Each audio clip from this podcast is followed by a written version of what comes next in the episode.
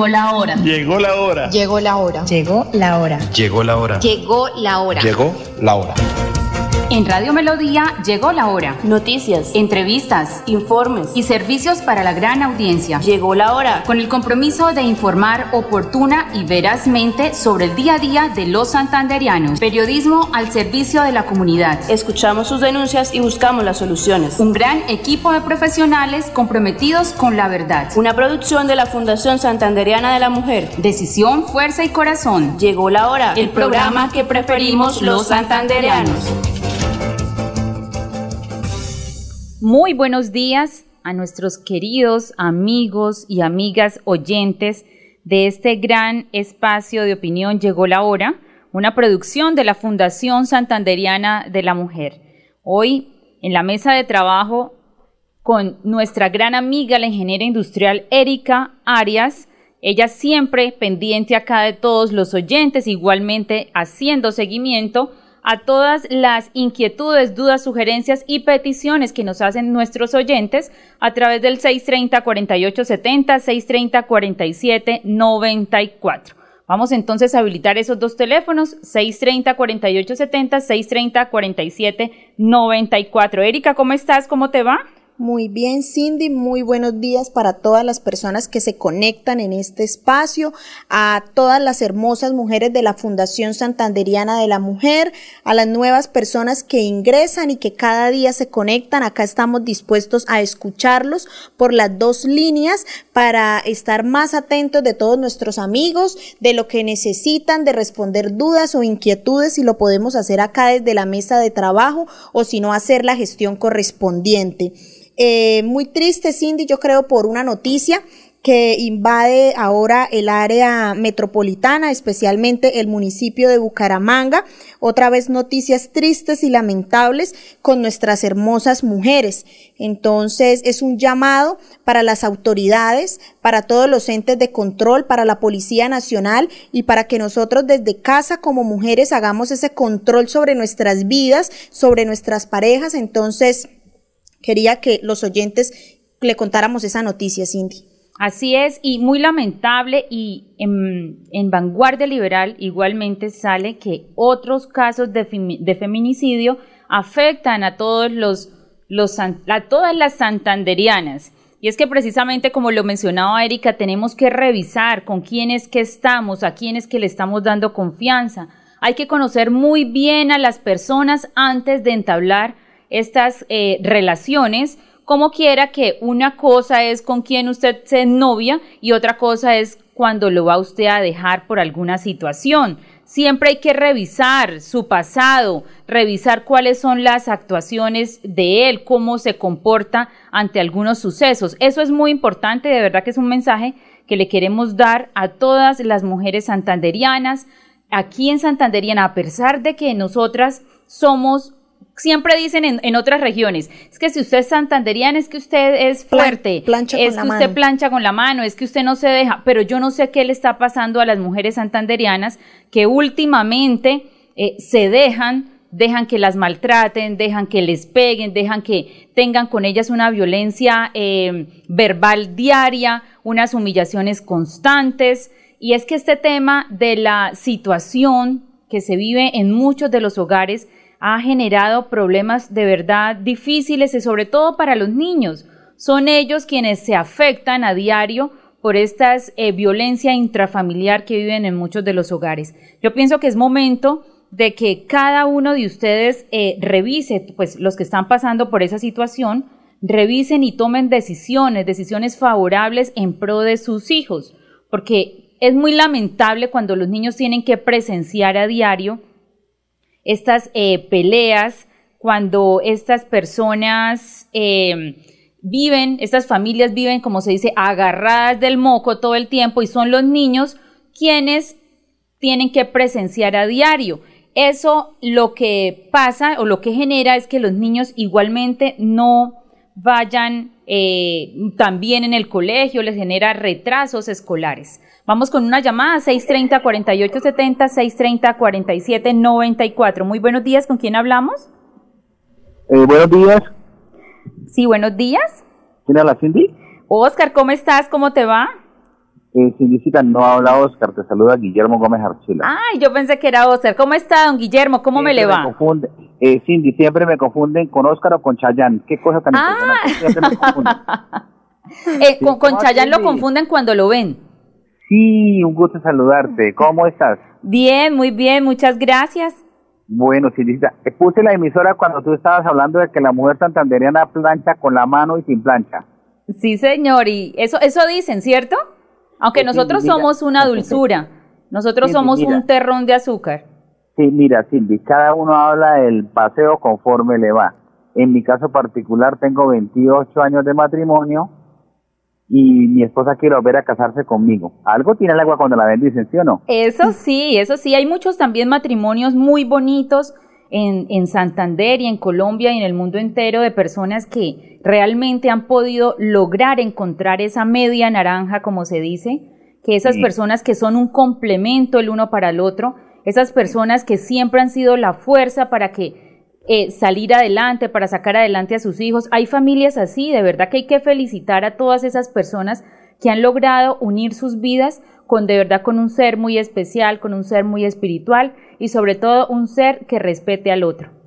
Por supuesto, Cindy, de eso se trata. Mira, estuve- tuve la fortuna esta mañana de trabajar en una conferencia para los padres de familia del Colegio Bicentenario de Bucaramanga. De hecho, estuve ayer, estuve hoy, voy a estar, Dios mediante, el miércoles, jueves, el viernes voy a estar es con el Colegio INEN. Entonces, Cindicita, ese es el caso, que muchos hombres me dicen, don Guillermo, ¿es cierto que la mujer jode? Yo digo... ¿la Nosotras no jode? jodemos. No, la mujer jode, tiene derecho a joder cuando el hombre no hace lo que tiene que hacer. Así es que joda. Así Mi es, el hombre no siempre tiene que hacer parte. caso para que nosotras no jodamos. Exactamente, mire, Cindy, yo soy hincha del Atlético Bucaramanga, mano. Y cuando juega el Bucaramanga, digamos un domingo a las 5 de la tarde, ¿yo qué hago? Me levanto a las 5 de la mañana, me voy para la plaza, les traigo desayuno, salpicón, lo que me pidan. Traigo lo del almuerzo, les preparo bagre en salsa marinera, boca chico sudado, frito sudado, les preparo mojarra, les preparo cazuela, lo que quieran. Eh, hago aseo, lavo el baño y a las 2 de la tarde el control del televisor, la sala y el televisor grande son para mí. ¿Hasta qué horas? Hasta las 12 de la noche. Bueno, A ver fútbol, porque a mí me encanta. el Ese es fútbol. un buen Entonces, ejemplo. Escuchen eso, entonces todos nuestros queridos oyentes, cuando vayan a hacer, a ver el partidito, que quieran allá tener el televisor, pues previamente le hacen a uno esos buenos platos que hace don Guillermo. Exactamente. Entonces mi mujer no jode bien pinga, como decimos de Santander, bien pinga si jode, ¿no? ¿Qué más quiere en la vida? Pero yo conozco amigos eh, rodillones de mi época de jugar fútbol, a la todavía se van a las 9 de la mañana con los amigos rodillones, llegan a las 5 o 6 de la tarde, pero borrachos, esos abrazados, diciendo ya vamos llegando apenas, vamos, llegan como marranos a la casa. ¿Esa mujer tiene derecho de joder? Sí, que joda bastante. Así es, es que Así es. es depende también el comportamiento. Hay, y sin embargo, don Guillermo, fíjese que hay momentos donde uno encuentra esta clase de situaciones. Nosotros en la Fundación Santanderiana de la Mujer, como usted bien sabe, llevamos Sí. siete años atendiendo, hablando con las mujeres, hablando con sus familias, orientándolas, y a veces nos da, a veces nos da eh, preocupación, es como también muchas de las mujeres han cambiado esa forma de, de ser tan, tan maternales, ¿sí? Hay mujeres que últimamente eh, prefieren, al- eh, prefieren eh, eh, quedarse muchas veces en la calle, los hijos por ahí al cuidado de las abuelas o al cuidado de cualquier vecino, y la verdad eso es muy triste, don Guillermo. Eh, Cindy, completamente de acuerdo. Yo trabajo una frase que los papás tiran risa un poquitico, que yo les digo que la mujer de ayer cocina como la mamá, la mujer de hoy toma como el papá. Mira, Cindy, yo sé que tú no, y las mujeres de la fundación ninguna, pero sí conozco muchas mujeres a las que definitivamente se van y se gastan la quincenita en karaoke y cantan quítame ese hombre del corazón y animal rastrero de cuatro y cinco patas y al día siguiente el niño le pide para un chocorramo y dicen yo no tengo plata, tu papá no me ha mandado nada, los 80 mil pesos del mes no me los ha mandado, imagínate. Yo, 80 yo no sé si usted, don Guillermo, y los oyentes han visto el meme que, que hay una mujer desmayada al lado de un montón de compras y, y el meme dice, es que no me mandaron la plata, me mandaron las compras. Por supuesto, ve, ahí está. Ah, bueno, don Guillermo. sí, Y pues para retomar, para redondear un poquitico el tema, invito a las mujeres de la fundación, las que no son también, a, los, a las oyentes y los oyentes, en YouTube están mis videos, quien desee leer mi cuento y mi libro, yo se los regalo, se los comparto en el WhatsApp, persona que desee orientación me llama y con muchísimo gusto yo le brindo orientación. ¿Te regalo mi número? Claro que sí, don Guillermo. Entonces digamos al aire despacito para que todos los oyentes puedan eh, tomar nota. Bueno, entonces me pueden escribir al WhatsApp 310 Sí. 77 Sí. 36 079. Bueno, lo repetimos, don Guillermo. 310 77 36 079. Cindy y colegio que lo requiera, estoy regalando de corazón una conferencia magistral que la he titulado 10 reglas básicas para que tu hijo no se convierta en un delincuente. Yo hablé con Erika. Erika, ¿está por ahí? Sí, señora, aquí estoy. Muy buenos días. creo que antier, que resulta que yo quiero, si es posible con Luis Fernando, montar una conferencia magistral en la fundación. Eso es absolutamente gratis. La conferencia se llama El Día que Te Quieras. Es una, es una conferencia de autoestima para mujeres. El Día que Te Quieras. Ah, bueno, muchísimas gracias, don Guillermo. Vamos a tener acá esa información, vamos a poder eh, organizarla de pronto en algún colegio o para nuestras amigas de la Fundación Santanderiana de la Mujer. Muchísimas gracias, don Guillermo, por su participación. Vamos con otro oyente. Muy buenos días. Buenos días. Bueno, mientras el oyente retoma la comunicación y hablando de mujeres, hablando de mujeres santanderianas, estamos hablando precisamente de esas mujeres que que somos santanderianas, que somos berracas, que somos echadas para adelante, que no nos queda grande nada. Y pues queremos entonces el día de hoy presentarles a una mujer así, una mujer berraca, echada para adelante, con todas las capacidades y que actualmente se desempeña como la Contralora Municipal de Bucaramanga y es nuestra querida amiga Viviana Blanco. Ella está, está aquí para hablar con todos los oyentes, para contarnos qué es la Contraloría Municipal, cuáles son sus funciones y en este momento cómo estamos entonces en la Contraloría Municipal. Doctora Viviana, muy buenos días. Muy buenos días, doctora Cindy. Muchas gracias por el espacio y muy buenos días a todos los oyentes. Bueno, queremos entonces, doctora Viviana, que nos cuente Acá con Erika, que es integrante de la Fundación Santanderiana de la Mujer, queremos orientar y contarle a todos nuestros oyentes y sobre todo a nuestras amigas de la Fundación Santanderiana de la Mujer, que siempre están muy atentas en este espacio, que es una producción de la Fundación Santanderiana de la Mujer, que nos cuente qué hace la Contraloría, cómo, cómo eh, se recibe esa Contraloría en este momento, qué es, cuáles son las metas a corto, mediano y largo plazo porque muchas quejas uno encuentra a veces de la ciudadanía y siempre dicen, y la Contraloría, y la Contraloría, entonces queremos que la gente sepa hasta dónde llega la Contraloría, qué es lo que revisa la Contraloría y cuáles son los medios, si los hay, y por qué no los hay, para contárselos entonces a todos nuestros oyentes. Muchas gracias y buenas tardes, Erika. Un placer estar acá y con todas, pues saludar a todas las mujeres de la Fundación de Santander decirles que la Contraloría Municipal de Bucaramanga está abierta para ellas y para toda la ciudadanía mubanguesa que quiera acudir a la Contraloría Municipal de Bucaramanga. Básicamente, ¿qué es la Contraloría Municipal? La Contraloría Municipal es el órgano de control fiscal del municipio de Bucaramanga, que es la que vela por salvaguardar los recursos públicos del municipio. Ella es la que vigila a los servidores públicos y particulares que administran los recursos públicos. Nosotros actualmente tenemos 14 sujetos de control a los que vigilamos acá en el municipio, 33 puntos de control. Cuando hablo de puntos de control estoy hablando de instituciones educativas que les giran recursos públicos y es a ellas las que les vigilamos la administración de estos recursos en cabeza de sus rectores. Y cuando hablamos de 14 sujetos, es, son las entidades. Son las entidades, sí señora, los sujetos de control son la alcaldía municipal con todas sus secretarías, la EMAP, la Dirección de Tránsito, Metrolínea, Acueducto, eh, Invisbu, todo, todo lo que tiene que ver con, el, con la administración municipal y sus entes descentralizados, son las entidades como tal.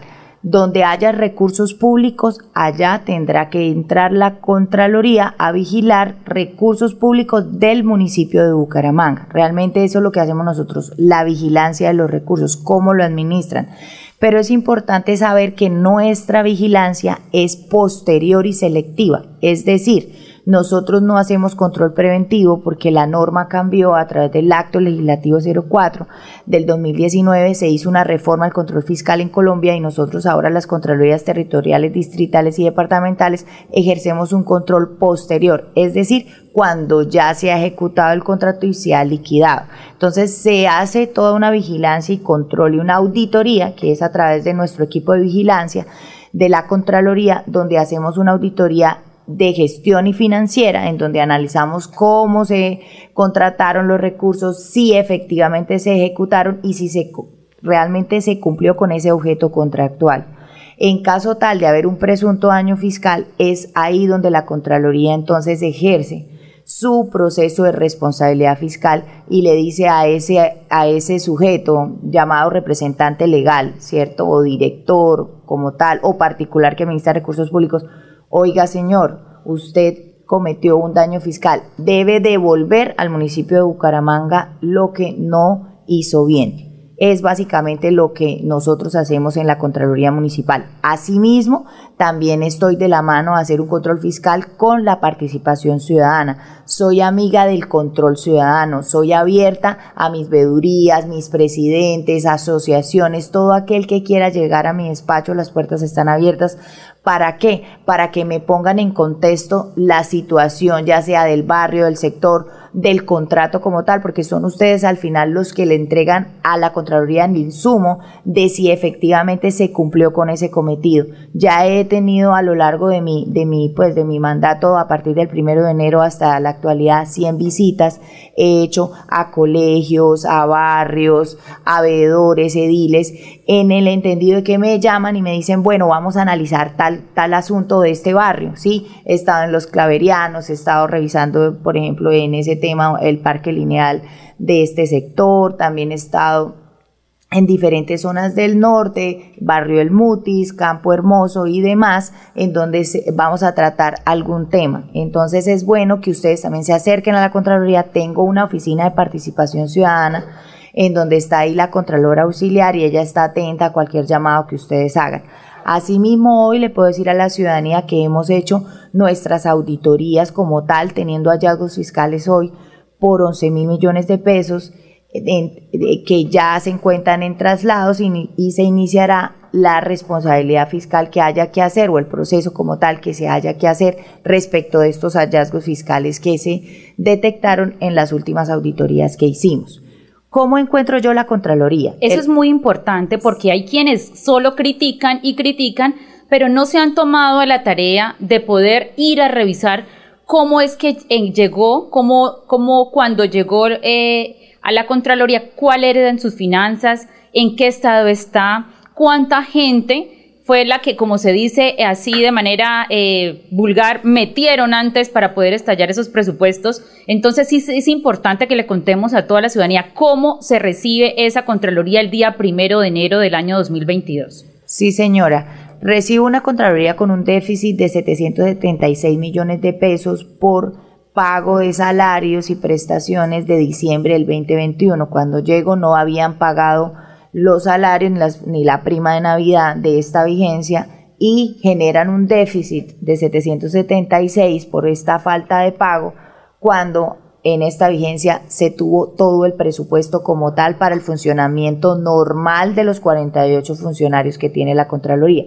Asimismo, entré, aparte de que me quitaron eh, de la Contraloría 2.200 millones por un tema ya normativo como tal, por un tema Ese sería el ajuste, el ajuste fiscal. El ajuste fiscal que se hizo al presupuesto de la Contraloría debido a unos malos manejos que se dieron en el 2015, donde se giraron unos recursos a la Contraloría de 1.800 millones de pesos y eso se fue arrastrando en el tiempo, digámoslo así, a tal punto de que ya en esta administración el consejo y la y el alcalde municipal pues tienen que entrar a revisar el tema y sobre todo el municipio porque ya pues estaba generando un problema para el municipio, entonces determinan que tienen que hacer un saneamiento. En ese saneamiento salen los 2.200 millones de pesos que descuentan para la Contraloría Municipal. ¿Debido a qué? A que la ley 617 habla de los límites del gasto y aquí en ese giro que se hizo directo excedieron límites del gasto eso se fue acumulando en el tiempo a tal punto de que generaron hallazgos de la Contraloría General de la República y demás al municipio y tenían que ajustar y hacer el saneamiento. Eso viene del año 2015 y podría llamarse también, doctora Viviana, para que nuestros oyentes eh, entiendan bien, es como si hubieran englobado el presupuesto o sea, hubieran dicho que el presupuesto era mucho mayor para hacer esos giros, pero, pero resulta que el, giro o el presupuesto no era el que ellos estaban utilizando. Por eso fue que se empezó a generar entonces, como se dice, esa bola de nieve que iba creciendo, pero no tenía un aterrizadero, más o menos. Sí, no estaba ajustado en, en, la norma como tal que dice cómo se debe hacer el presupuesto de una Contraloría que nosotras funcionamos es por índice de inflación porque la 1416, cuando sale a la vida jurídica, lo que dice señoras Contralorías, a partir del 31 de diciembre del 2010, ustedes van a cambiar cómo los van a presupuestar, porque nosotros somos un apéndice del presupuesto del municipio. Entonces, esa fórmula se debe calcular a partir del 2011 por el índice de inflación, no por ISLD, que son los ingresos corrientes, de, libre destinación. Que, era el 1.7 para su momento. Exacto, y que era mucho más. Entonces acá elevan los límites del gasto en ese momento, ¿cierto? En el, 2015, y eso se va, eso no se soluciona y se aumenta cada vez más a tal punto de que ahora pues nos toca asumir y poner la cara por quienes no hicimos esto, pero pues hay que, hay que ajustarlo y esta administración lo ajusta teniendo que disminuir 2.200 millones, pero el problema que fue que seguimos con la misma carga prestacional, seguimos con las 48 personas. Entonces, claro, a mí me aprueban un presupuesto, o sea, para mí es, es, es un poco confuso entender que en el 2020 tenían todo el presupuesto de los 6 mil y utilizaron para, para CPS, para viáticos, para, bueno, para etcétera. En el 2021 prácticamente que funcionaron con todo también, con viáticos, con todo este tema. Ahí sí ya no hubo CPS en el 2021, ¿cierto? Pero no generan la contingencia que ya se veía venir, porque la Contraloría General de la República me dice, no, es que eso ya el 10 de enero del 2020 pues se notifica de que sí se están superando los límites de gasto y hay que ajustar el presupuesto. Entonces yo llego con ese problema, con el déficit, con menos 2.200 y no dejaron plata ni para el estudio, ni para la indemnización. ¿Por qué? Porque hay un fallo en contra de una acción popular que no apelaron y dejaron en firme donde me obliga el juez a que tengo que reestructurar. Entonces me he dado la pelea porque más que contarles todo esto, ciudadanos, es decirles, yo desde que dije sí soy la Contralora, asumí el reto y voy a sacar adelante mi Contraloría. Sigo trabajando, seguiré haciendo mis visitas Ahora llevo ya a lo largo de mi, de mi periodo, tengo mis auditorías por mis hallazgos de 11 mil millones de pesos, mis visitas que lo he hecho, ya los presidentes me conocen, algunas personas también ya conocen mi trabajo y voy a seguir trabajando lo mismo que mis funcionarios. Seguiré trabajando con o sin salario. Asimismo me quité los viáticos, me quité todas estas eh, beneficios que tiene un contralor como tal en aras a ahorrar y a entrar en medida de austeridad pero debo decir hoy, siendo realista, que son insuficientes y que a 30 de septiembre ya entro en crisis y no tendré pago para la nómina, pero seguiremos trabajando para ejercer el mejor control fiscal en la ciudad de Bucaramanga. Y es que eso es inaudito como eh, yo sí veía por redes sociales, yo pensé que la Contraloría estaba súper bien porque yo veía todos los funcionarios, casi en su gran mayoría, viajando por todo el país y es que no era solo uno o dos días, eran meses enteros que vivían en Cartagena, que vivían en Santa Marta, que hacían, eh, iban a esas eh, invitaciones que hacía la Contraloría Departamental, que verdaderamente fue un fiasco esa Contraloría anterior, donde organizaron ese gran Congreso Nacional, que lo único que dejó fue muchísimas eh, malos comentarios de Bucaramanga. ¿Por qué? Porque se prestó para llevar personas, como se dice, a chicas acompañantes a cada una de las personas que venían y eso tiene un gasto enorme.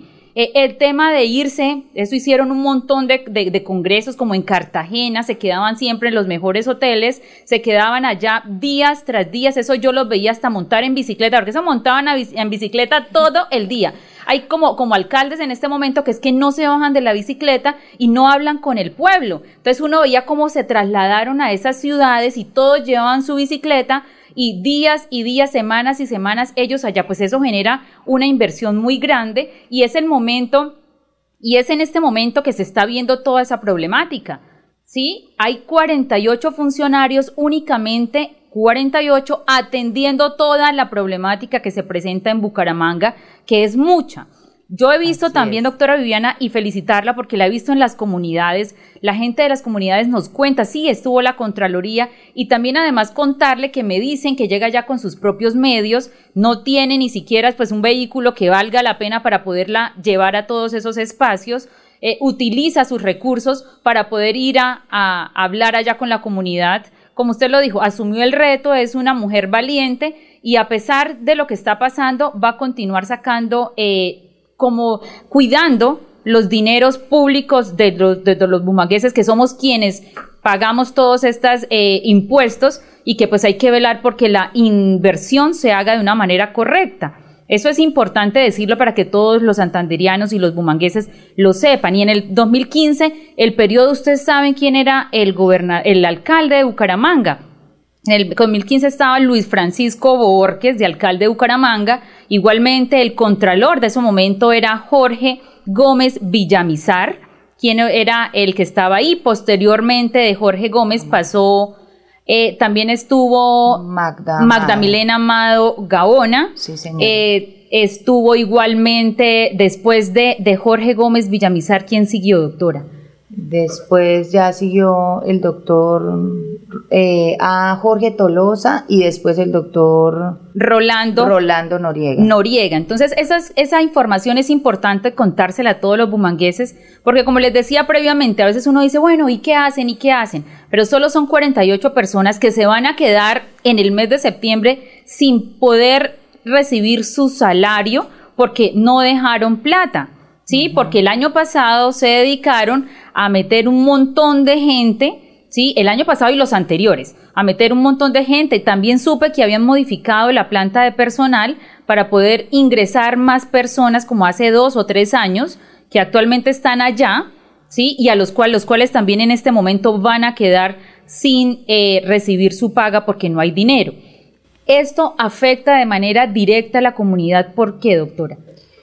Afecta directamente a la comunidad porque obviamente no tenemos los funcionarios que deberíamos tener. Eh, primero, en, más que funcionarios, es el apoyo de personal externo, ¿cierto? De, de contratistas que nos apoyen ciertos temas de ciudad que son muy técnicos y que nosotros, o sea, pues yo decía, yo como contralora, pues no tenía ni siquiera un solo asesor, ¿sí? Entonces solamente contaba con mis ocho auditores y mi jefe de vigilancia.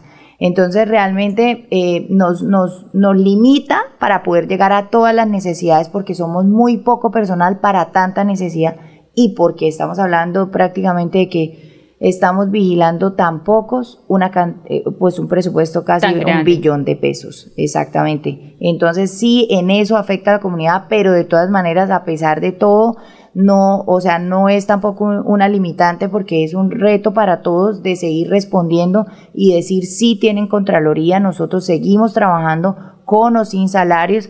A mí, pues de verdad, yo siempre he dicho que uno enseña a través del ejemplo y pues yo me he puesto la camiseta desde que dije soy la Contralora a mis funcionarios y a la ciudadanía donde yo he viajado, he estado donde debo estar bajo mi cuenta, pero no interesa, seguiré haciéndolo con mucho gusto. Yo sí cuento solamente con un vehículo, que un, vehículo en comodato que se me dio por parte del municipio, es lo que yo tengo, pero yo asumo todo el tema de gastos y demás, tanto míos como el vehículo y lo que me toque, y así lo seguiré haciendo, no me pesa tampoco porque igual el que decimos eh, eh, con en la honradez del servicio público es al final el servicio incondicional y sacar adelante una entidad que es la que hoy Dios me puso en mis manos para poder lograr y llegar a fortalecerla como se quiere. Y por eso estamos emprendiendo también un proyecto de ley con los contralores de todo el país para hacer ciertos ajustes normativos para fortalecer financieramente a las contralorías del país y también para poder empezar a pedir ese poder preferente y concomitante que tanto necesitamos las territoriales. Ese poder preferente, eh, ¿en cómo se materializaría aquí en Bucaramanga? Lo que pasa es que con el cambio normativo que hubo, el decreto 403 y el acto legislativo que te mencioné, el 04 del 2019, solamente el poder preferente y concomitante lo tiene la Contraloría General de la República. Las territoriales departamentales y estatales no las tenemos. Entonces lo que queremos ahora es llegar a que se pueda modificar de cierta manera y que se, se pueda tener por parte de nosotros, ¿sí? Sin pedir la autorización, porque nosotras sí la podríamos tener, pero solo con la autorización de la, autoridad, de la, de la Contraloría General. De la, exacto. De la República. Me preguntan los oyentes por el interno que cómo es el número de teléfono para poder hablar con la doctora Viviana. Entonces 630-4870, 630-4794. Nosotros en este eh, programa que tenemos todos los días de 11 a 12, escuchamos mucho a la comunidad. La comunidad se queja, nos llama y nos pide eh, ayuda en muchos temas que, que, a diario se les presentan. Y un tema importante, doctora Viviana, de la cual muchas personas nos han llamado a solicitarnos, es precisamente el, la inversión que se hace en los programas de alimentación escolar.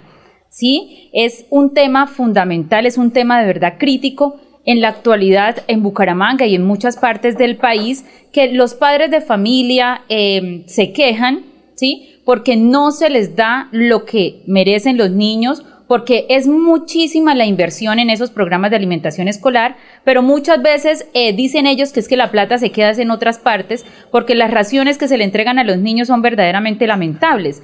¿Cómo ha asumido la Contraloría eh, Municipal de Bucaramanga esta situación? de esta situación tenemos eh, ya hallazgos que puedan ser de pronto o que ya estén publicados, que ya sean públicos para que la gente pueda conocerlos? Eh, ese programa de alimentación escolar se hizo ya una auditoría de gestión y financiera en el 2021. Eso le correspondió pues al anterior contralor. Eh, limitándome a mí este año en volver otra vez a hacerlo. Pero ¿qué sí he hecho yo en mi periodo. He atendido las quejas y denuncias, como tú me lo has expresado acá, de las diferentes ciudadanos que me han puesto en conocimiento algunas observaciones en ciertos colegios como el Goretti, el, eh, en el norte también estuve, en donde yo he ido visitas especiales con mi grupo, ¿sí? Y hemos mirado qué pasa con la alimentación, cómo está la minuta, si se está cumpliendo, con el tema de la nutrición, con el tema de, que si se está cumpliendo con la porción indicada, el tema de higiene, las entregas y demás. Sí he encontrado errores y precisamente todo esto lo he recogido y yo tuve una mesa de trabajo con la misma secretaria de Educación y el equipo del PAE en donde pasé todas las observaciones y llegamos a un punto de concertación sobre estos temas de estos colegios y a hoy se ha mejorado el tema. ¿Qué falta? Sí, falta bastante. Yo sigo todavía con, eso, con el tema, sigo en la vigilancia de ciertas eh, instituciones que me han puesto en conocimiento, como también con el transporte escolar. ¿sí? Entonces estoy atenta a ese programa porque sí siguen teniendo problemas y pues obviamente como Contralora estaré atenta a, a, todo lo que pase ahí y sí les invito a, las, a los padres de familia que en la página de la Contraloría, que pueden entrar www.contraloriabga.com.gov, ahí nos pueden, en PQR, nos, ahí hay un link que se llama PQR. Ahí se pueden explayar y escribir todo con pelos atención al ciudadano, se pueden explayar y con mucho gusto me dejan la identificación, el teléfono, yo misma muchas veces me comunico con los padres de familia para atender este tipo de visitas y me interesa que entre todos hagamos veeduría a este programa tan importante para nuestros niños y niñas de la ciudad. Así es, y hay una problemática también que muy nombrada en estos momentos en Bucaramanga. Yo creo que para nadie es un secreto y todos estamos enterados y es el tema del alumbrado público. ¿Será qué es lo que estará pasando en este contrato de alumbrado público? Todos los días nosotros hacemos apuestas. ¿Será que hoy sí prenden las luces o será que hoy no les prenden las luces? De verdad que es una situación muy complicada que ha generado también muchos problemas de inseguridad. Fíjense todas esas eh, problemáticas que están pasando en cabecera porque como está tan oscuro, entonces ellos, los, los vándalos, eh, utilizan esas situaciones para poder hacer de las suyas y ya la gente en cabecera está cansada también por toda la carrera 27. Bueno, son muchísimos puntos por el barrio de la universidad, que muchísimos puntos donde no se prende la luz. ¿Qué está pasando con ese entonces, con ese eh, contrato de alumbrado público, doctora Viviana? Sí, sí, señora, definitivamente es un tema que, que está bastante complejo, pero yo pues no puedo en este momento pronunciarme al respecto porque ese contrato está en ejecución. Le, ha sido muy complejo, he recibido muchas denuncias precisamente acerca de este tema. Yo ya he hecho los traslados debidos tanto a la Procuraduría y a la Contraloría General de la República. También solicité que se me concediera el poder preferente, sí, concomitante y preventivo. Para ese tema. Para ese tema, pero me lo negaron diciendo que el contrato se encuentra en ejecución. Entonces, en ese orden de días, ¿eso qué quiere decir? Que sí o sí igual yo voy a hacer la auditoría de ese contrato, pero para la vigencia 2023. Ah, bueno, vamos con un oyente. Muy buenos días. Buenos días, doctora. ¿Cómo me le va? Muy bien, ¿con quién hablo? Habla con Teresa Barrera de Matanza. Doña Teresa, ¿cómo me le va? ¿Cómo ha estado?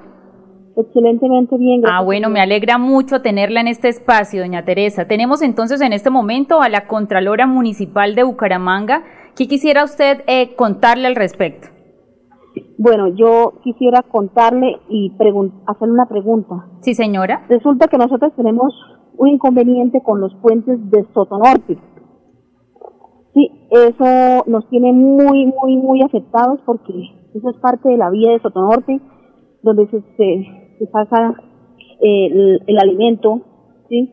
Nos trasladamos nosotros a Bucaramanga y nos tienen fregados, porque según el, el, el gobernador ya está la plata ahí, pero, pero yo no veo el, el inicio, ya hacen Doña Teresa, nos toca trasladarle esta, esta queja al Contralor Departamental. La jurisdicción que tiene la doctora Viviana es únicamente en Bucaramanga, sin embargo, ya recibimos eh, acá su, su situación y vamos a tratar de tener también en este espacio al Contralor Departamental de Santander, el doctor Freddy Antonio Anaya. Sí, doctora, porque es que esto nos tiene, nos tienen fregados porque, Dios mío, mire, se había abierto, se había hecho un papeleo ahí con todos los alcaldes para que nos dejaran pasar por un predio, se le hizo el mantenimiento de las vías de ese predio, se estaba pasando eh, la comunidad por ahí. Ahora la señora de la dueña del predio echó llave y la gente nuevamente estamos pasando por el puente que está agrietado, el único puente que quedaba. No, terrible. nos preocupa eso nos preocupa eso y, y, de verdad esto ya estamos cansados de tanta mentira, de tanta mentira, de tanta, ya nos tienen fregados de, de tanta mentira. A veces que yo vengo y entonces por esa llamada pensé que estaba mi amigo Chumi ahí para que Hoy no nos pudo acompañar, doña Teresa. Hoy tenía unas, unas ocupaciones, no nos pudo acompañar hoy en el espacio, pero ustedes saben que él es mi gran invitado especial cuando él tenga eh, su tiempo. A veces se le cruza con las obligaciones en el Consejo Municipal de Bucaramanga. Sí, sí, yo, yo entiendo eso. No ah, bueno. que pensé que hoy estaba ahí, pero no. Sin embargo, yo sé que él me está escuchando, yo sé que él va Claro, él está muy atento. Él va a estar pendiente ahí un poco porque de verdad que sí necesitamos eso, necesitamos eso urgente. No sé dónde eh, hablar, meter más Claro, nosotros eh, les vamos a, indicar el correo electrónico de la Contraloría Departamental para que ustedes ahí también escriban cuáles son las eh, inquietudes o cuáles son las quejas que tienen en diferentes sectores del departamento. Ah, bueno, bueno, doña Teresa, que esté muy bien. Saludarla. Saludos a todos. Listo, muchísimas gracias. Bueno, son nuestros oyentes que se conectan en diferentes espacios. Hoy estamos con la Contralora de Bucaramanga, la doctora Viviana Blanco, atendiendo temas eh, netamente de Bucaramanga. Sin embargo, todas estas solicitudes, ustedes saben que nos pueden escribir a través del Facebook Live de Radio Melodía Bucaramanga. Igualmente, allá en nuestra oficina de la Fundación, porque doctora Viviana, tenemos una fundación de muchísimas mujeres. Son más o menos 17 mil mujeres que tenemos ya afiliadas a nuestra fundación en nuestra oficina, que queda en el Centro Empresarial Chicamocha, atendemos de manera constante tantas problemáticas. Hay quienes también se quejan muchísimo de la prestación de los servicios de salud esas inmensas colas que les toca hacer para entregar los medicamentos, muchas veces hacen colas de 3 y 4 horas y resulta que no les entregan el medicamento, pero si otra persona, un particular, va a comprarlas, entonces para ellos sí hay medicamento. Y son muchas quejas que han venido eh, presentándose, pero pues esta es la, la dinámica de este programa. Nosotros nos cuentan la problemática y nosotros tratamos de buscar una solución. Y estas son soluciones que tenemos que hacer también como ciudadanos, porque no podemos eh, echarnos a llorar cuando pasan cierta clase de cosas Y creo que ahí en la Contraloría de Bucaramanga le está pasando exactamente lo mismo. Es que me dicen que muchas veces no hay ni hojas, porque el presupuesto no alcanza ni siquiera para una resma de papel y les toca de los bolsillos de cada uno de ustedes asumir esos gastos. Entonces, muy triste y lamentable la situación que se está presentando, pero pues bueno, tiene usted todo el ánimo, todo el entusiasmo, toda la berraquera de una mujer santanderiana para poder salir adelante. Vamos con otro oyente, buenos días. Muy buenos días, gusto en saludarlos. Buenos días, ¿con quién hablo? Aquí un oyente de Piedecuesta. ¿Cómo está? ¿Cómo me le va? Muy bien, felicitarlos por el programa. Ay, bueno, ¿qué le ha parecido? ¿Sí le ha entendido bastante a la doctora Viviana? Señora, sí señora, son eh, temas de interés de la comunidad. Y yo quiero aprovechar la oportunidad ya que tenemos esta oportunidad de para comentarle a la doctora Contralora ella conoce, sabe o nos pudiera decir algo o a quién podemos acudir. Eh, nosotros seguimos pensando aquí como habitantes de Piedecuesta la problemática que tenemos con el transporte de carro pesado. ¿Cuándo será que se nos va a dar el milagro de la construcción de ese intercambiador o ese anillo vial que va a ir a Girón para sacar ese tráfico pesado? Porque se nos está haciendo esto ya una un via crucis. Eh, muy buenos días, ¿cómo estás? Muy bien, sí señora. ¿Me recuerdas tu nombre? Diego Monsalve. Bueno, don Diego Monsalve, mucho gusto, Viviana Blanco. Don Diego, bueno, eh, ¿qué le puedo orientar al respecto? Como no es competencia, digamos, mía, por no ser jurisdicción de Bucaramanga, pero sí le puedo orientar que usted puede acudir a la Contraloría de Girón, ¿sí? Allá ellos tienen también participación ciudadana puede acudir a la, a la, a la Contraloría o a la Personería también de Girón y llevar una petición o allá mismo se la hacen donde usted ponga en conocimiento sobre todo el tema del tráfico vehicular que está ocasionando pues todos estos problemas y asimismo de la necesidad que ustedes tienen como, como comunidad de ese intercambiador. Doctora, sí, señor. Perdone que le interrumpa, doctora, pero es que esto esto no se trata de municipio, eh, esto más bien no, usted es, es contralora, pero del municipio de Bucaramanga o es del departamento? Del municipio de Bucaramanga. Ah, ya, ya. Sí. Sí, porque es que esta cuestión de esto es del departamento, eh, realmente es del contralor departamental, a quien podría usted también acudir, pero como me nombró Girón, pues Sí, es que lo que ocurre es que si usted, no sé si usted de pronto tenga conocimiento, yo creo que sí debe tenerlo, porque es que hay... Eh, sí, yo he pasado por esa zona. Hay una cuestión de que hay una carretera que van a sacar allá de donde se llama un sitio El Buey, un restaurante que se llama El Buey. Sí, señor, El Buey. Es el, la de para descongestionar el, el, el tráfico pesado aquí por, por la autopista. Sí. Entonces esto ya lleva como más de 20 años esperando y esperando y cuando son elecciones es que tocan ese tema y una vez que pasan las elecciones se apaga nuevamente el fogón. Sí. Eh, yo no entiendo o no sé qué están haciendo nuestros representantes del departamento que están en, en el consejo, en el consejo en no, la asamblea. En, la asamblea y en, inclusive en el mismo congreso, que por qué esta situación y las mismas constructoras deben de ser conscientes que esto les quita venta porque las constructoras están ampliando cada día más la venta de apartamentos, construyendo y eso les merma porque quién se va a ir a meter allá en semejante botelladero. Así es. Así es. Muy, muy lamentable esa situación. Vamos entonces a darle paso a otro oyente. Muy buenos días. Muy buenos días, Invicite, Erika. ¿Cómo están? ¿Cómo está mi querida amiga Gladys Joana? Bueno, se perdió la comunicación. Son muy muchas eh, inquietudes. Tenemos ya el oyente. Muy buenos días. Buenos días, Indicita, Erika y a nuestra Contralora. Muy buenos días, doña Gladys. ¿Cómo está? Muy bien.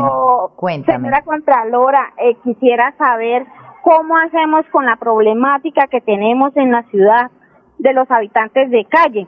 Es que ahí nomás uno saliendo de la emisora baja uno por la 36 y, y los colchones es que son tan descarados que tienen colchonetas en la vía, en la peatonal y ahí se ve uno acostados dos, tres personas y en las jardineras de la separación de la vía también y, y el problema es que cogen al espacio público para hacer sus necesidades. Entonces es bastante complejo eso.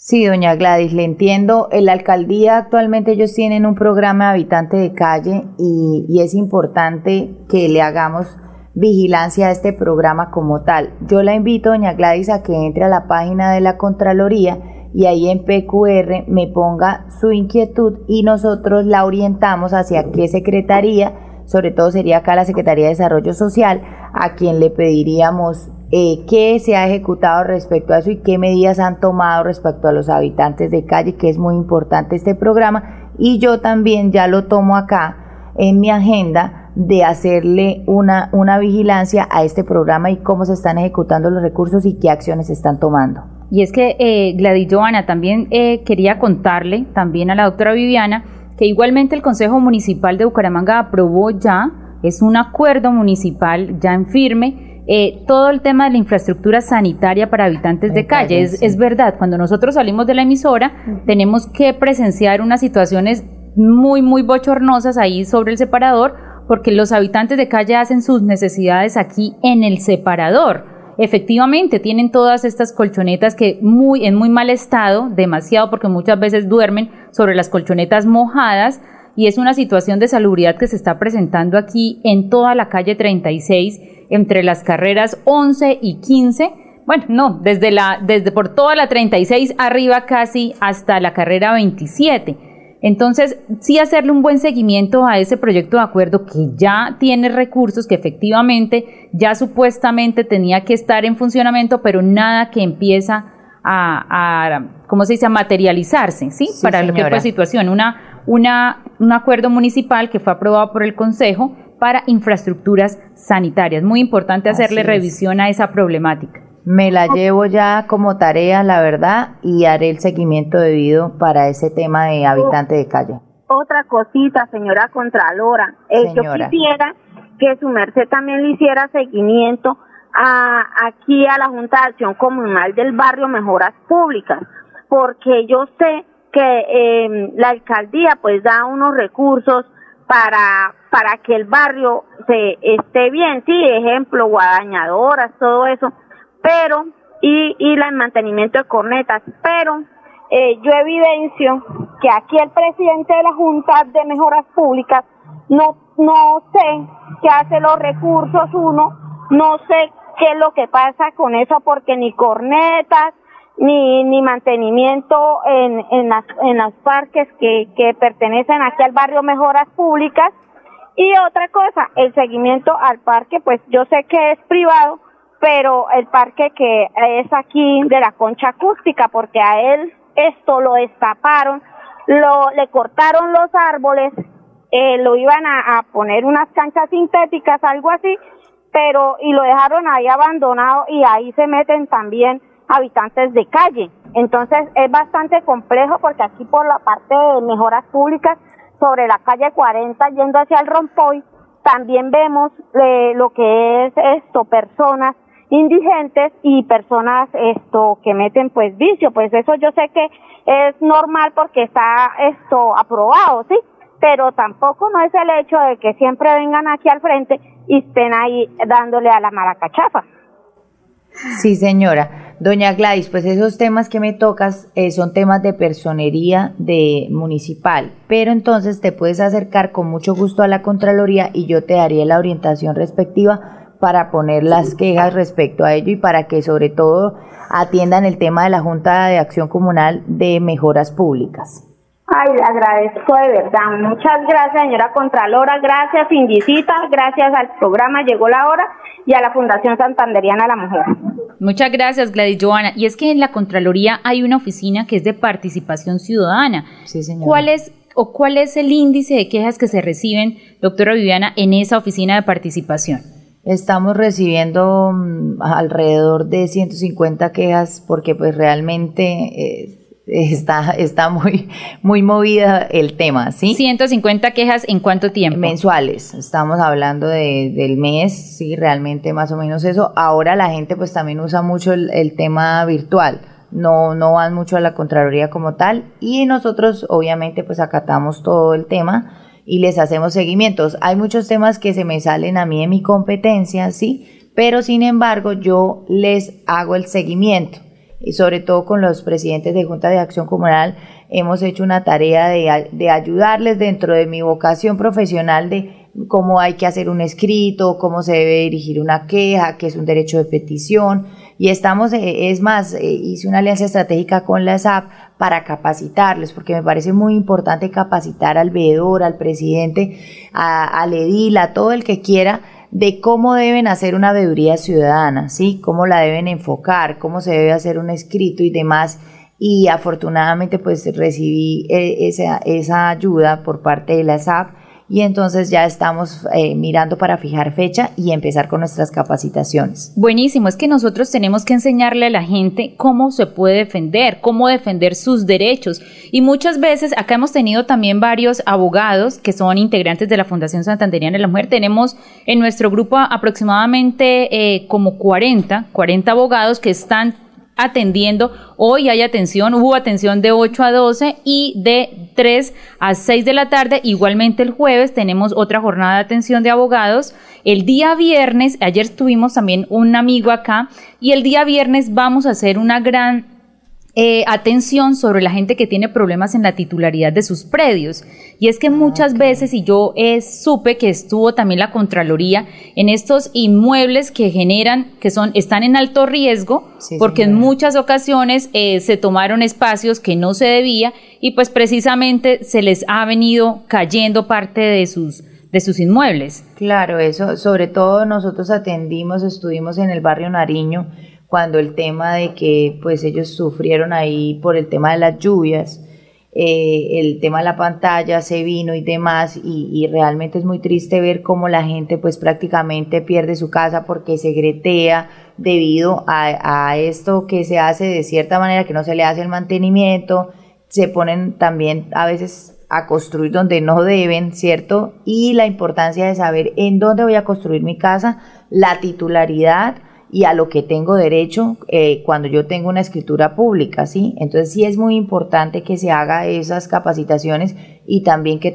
tomemos conciencia en qué sitios podemos habitar y qué otros sitios no. Claro, muchas veces se, se hacen al, junto a la ronda de los ríos o al borde de la escarpa y son situaciones muy, muy tristes porque la lluvia, cuando a veces es insensante, cuando la lluvia no para, entonces eh, se vienen toda esta clase de problemas que afecta pues toda su familia. Yo sí vi en, en esa época ahí que, que, la Contraloría hizo presencia, también la he visto muy activa en muchos barrios y de verdad que esa es la función que hay que hacer, estar con la comunidad porque son ellos quienes entregan, como decía al inicio, la, el insumo más importante, porque son ellos los que tienen la, eh, padecen esas situaciones en muchos de los barrios y bueno, qué bien que la Contraloría Municipal esté al tanto de toda esta problemática. Esperamos que se siga eh, continuando con todos esos procesos que son tan importantes para todos los ciudadanos, muy pendientes igualmente. El año entrante será del eh, asunto del alumbrado público, el programa alimentación escolar que también no da espera, que pues son nuestros menores los que están recibiendo eso y muchas veces lo hemos dicho, a veces con los recursos se queda el más vivo.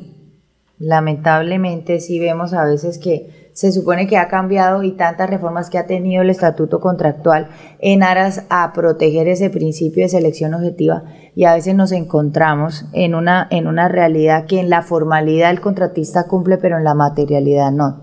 Entonces, y también con los procesos como tal, porque yo, yo decía, no, hay, hay nuevos procesos hoy contractuales que se están tomando, ¿cierto? Y que son, eh, son óptimos y tienen celeridad y, y, y, cuidan la transparencia como tal. Pero a la hora ya de uno entrar a materializar, porque es que en este país no nos podemos quedar en una oficina simplemente sacando procesos y no conociendo realmente a nuestra comunidad y qué necesitan, ¿cierto? Y cuando vamos a ver la, meta, la materialidad de ese objeto contractual, que al final es lo que yo vigilo como recurso y veo que no es eficaz, que no es óptima, que no está llegando realmente como debe, ¿sí? Entonces es también una reflexión hacer las cosas bien, a mirar primero qué el contexto al cual yo voy a contratar y qué quiero y qué necesidad realmente voy a satisfacer. Si son niños, los niños son intocables. El tema de la alimentación es súper rigurosa. O sea, hay que estar atentos. Yo seguiré atenta con eso porque hay que cuidarlo, lo mismo que los ancianos. El tema eh, también del Fondo de Seguridad, quiero adelantarle que haré una auditoría especial después ya de, de empezaremos después de este mes una auditoría especial eh, de cumplimiento expresa, ahora se llama por la nueva reforma que tuvo la, la guía territorial de auditorías, en donde vigilaré todo el tema de los recursos de seguridad y cómo se están ejecutando. Importante esa em, eh, aplicación de esos recursos porque en Bucaramanga estamos hastiados ya de tanta inseguridad.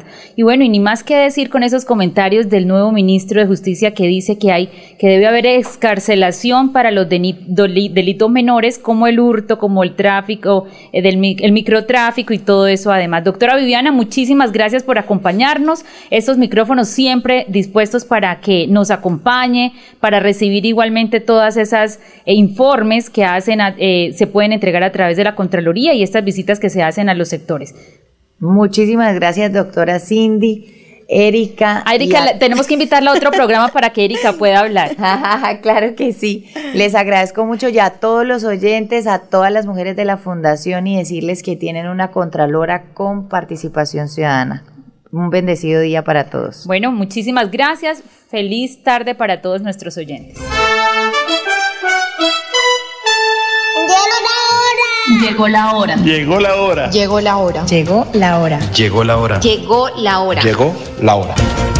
En Radio Melodía llegó la hora. Noticias, entrevistas, informes y servicios para la gran audiencia. Llegó la hora. Con el compromiso de informar oportuna y verazmente sobre el día a día de los santanderianos. Periodismo al servicio de la comunidad. Escuchamos sus denuncias y buscamos las soluciones. Un gran equipo de profesionales comprometidos con la verdad. Una producción de la Fundación Santanderiana de la Mujer. Decisión, fuerza y corazón. Llegó la hora. El programa que preferimos los santanderianos.